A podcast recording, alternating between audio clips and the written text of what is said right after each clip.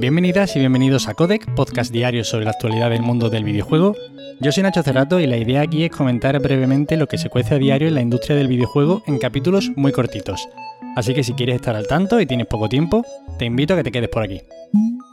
Y hoy empezamos hablando de Electronic Arts, que ha abierto un nuevo estudio en Seattle, el cual se centrará en juegos en primera persona. Para dirigirlo han contratado a Marcus Leto, uno de los responsables de la creación del universo de Halo, director de arte de los tres primeros y director creativo de Halo Reach.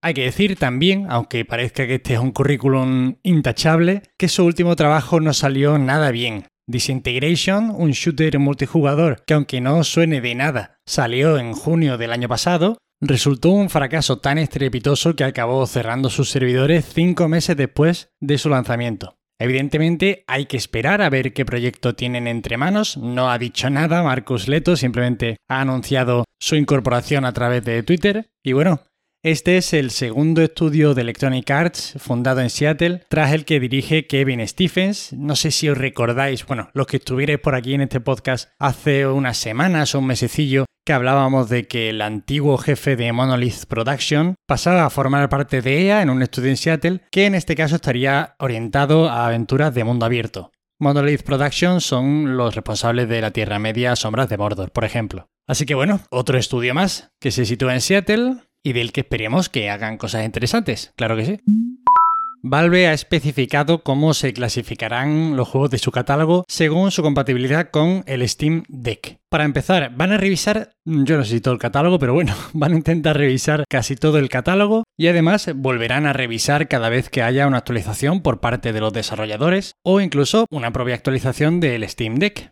A raíz de esta revisión, los juegos se irán clasificando con unas insignias que veremos muy fácilmente cuando accedamos al catálogo.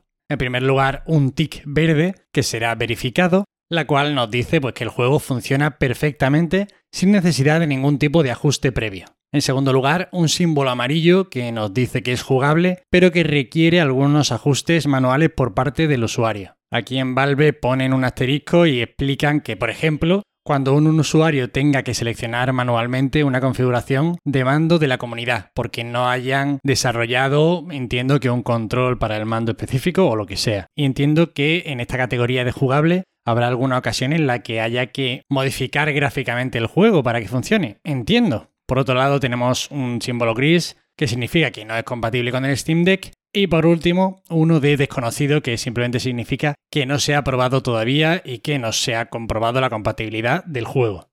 La verdad es que, por ahora y bajo mi punto de vista, todo lo que rodea la Steam Deck tiene una pinta espectacular. Se van a poder jugar títulos, yo que sé, como el Death Stranding en una portátil y además bien. No sé, es una pasada, es muy cara, pero no deja de ser una auténtica pasada y ya queda cada vez menos para que salga al mercado. Muchas ganitas.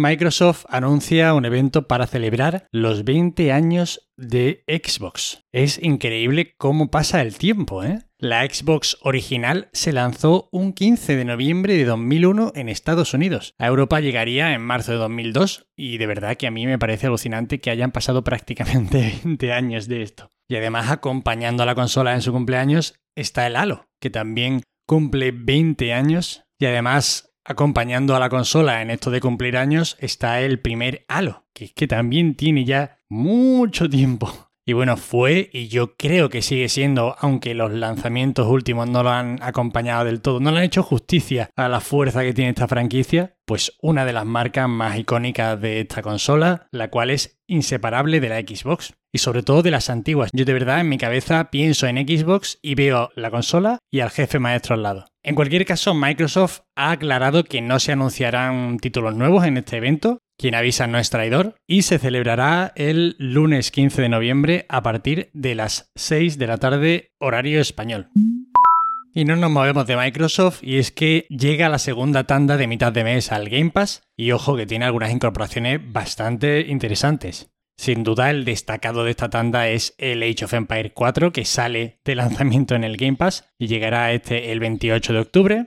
Pero es que bueno, aparte de este hay cosas interesantes como por ejemplo el Dragon Ball Fighter Z, que los que lo han jugado dicen que es una de las joyas de los últimos años en cuanto a juegos de lucha. Y si encima te gusta el universo de Dragon Ball, pues ya es que te mueres. Gráficamente es alucinante este juego. Este llega el 21 de octubre, también llega por ejemplo el 19 de octubre Outriders, el spin-off de Alan Wake, que viene bien de hecho porque acaba de salir el remaster hace bien poquito, de Forgotten City. Bueno, hay bastantes cosas interesantes. Yo os, recomiendo que les echéis un ojo. Ya sabéis que os dejo en las notas del episodio la lista de estos juegos para que los reviséis. Y entre los juegos que abandonan el Game Pass el 31 de octubre me gustaría incidir en Celeste, por si alguno no lo ha probado. Es muy chungo, muy difícil y muy frustrante a veces, pero es un muy buen juego que recomiendo a todo el mundo.